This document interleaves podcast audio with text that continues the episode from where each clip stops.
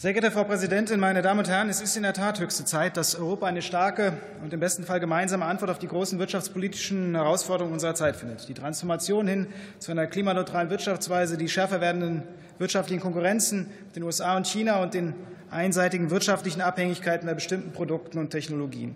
Der Net Zero Industry Act kann, ich sage kann, in der Tat Teil der notwendigen Antworten werden. Endlich gibt es damit einen konkreten Vorstoß für einen Vorschlag zur Stärkung klimaschonender Technologien und den dafür notwendigen industriellen Produktionskapazitäten in Europa.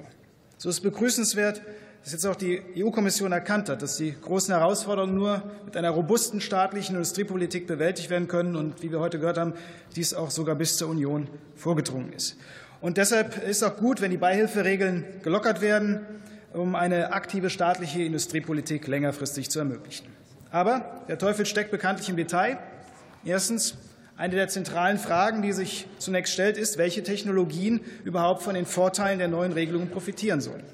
Und es ist schon absurd, dass jetzt auch die Atomlobby versucht, in den Genuss dieser Vorteile zu kommen. Dabei sind, dabei sind neue Atomkraftwerke extrem teuer, sind weiterhin hochriskant und sind deshalb auch alles andere als umweltfreundlich. Ich erwarte deshalb, dass die Bundesregierung auf europäischer Ebene deutlich macht, dass sie ein solches Greenwashing der Atomenergie nicht mitmacht. Alles andere wäre doch absurd. Hierzulande am schnellen Ausstieg aus der Atomenergie festhalten und auf europäischer Ebene neue Atomkraftwerke mitfördern, das geht gar nicht, meine Damen und Herren. Zweitens.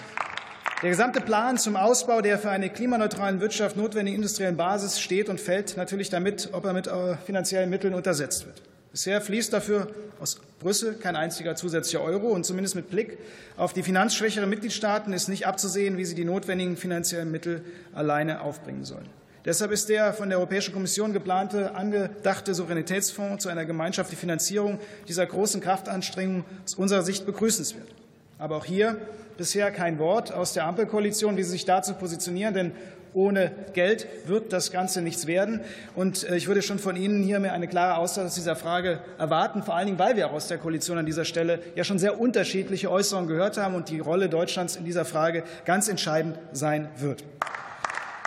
Doch klar ist, auch hierzulande braucht es eine ambitionierte öffentliche Investitionsstrategie, braucht es weniger Bürokratie, aber auch mehr Geld für die entsprechenden Investitionen. Mit dem, was bisher seitens der Ampelregierung vorgesehen ist, wird das hinten und vorne nicht reichen. Der Deutsche Gewerkschaftsbund und der Bundesverband der deutschen Industrie haben von 50 Milliarden Euro allein für diese Bereiche pro Jahr gesprochen.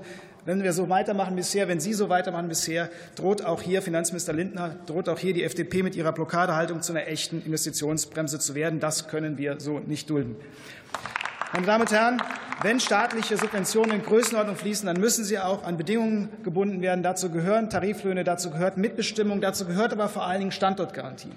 Und ich Herr sage Kollege? deutlich, ich komme zum Schluss, wer hier Subventionen bekommt, der muss auch garantieren, dass die Standorte hier bleiben, kann nicht Kollege? übermorgen in das nächste Land gehen, dort wieder die Augen aufhalten. Nur so geht tatsächlich eine nachhaltige grüne Herr Investitionsstrategie. Vielen Dank. Schluss.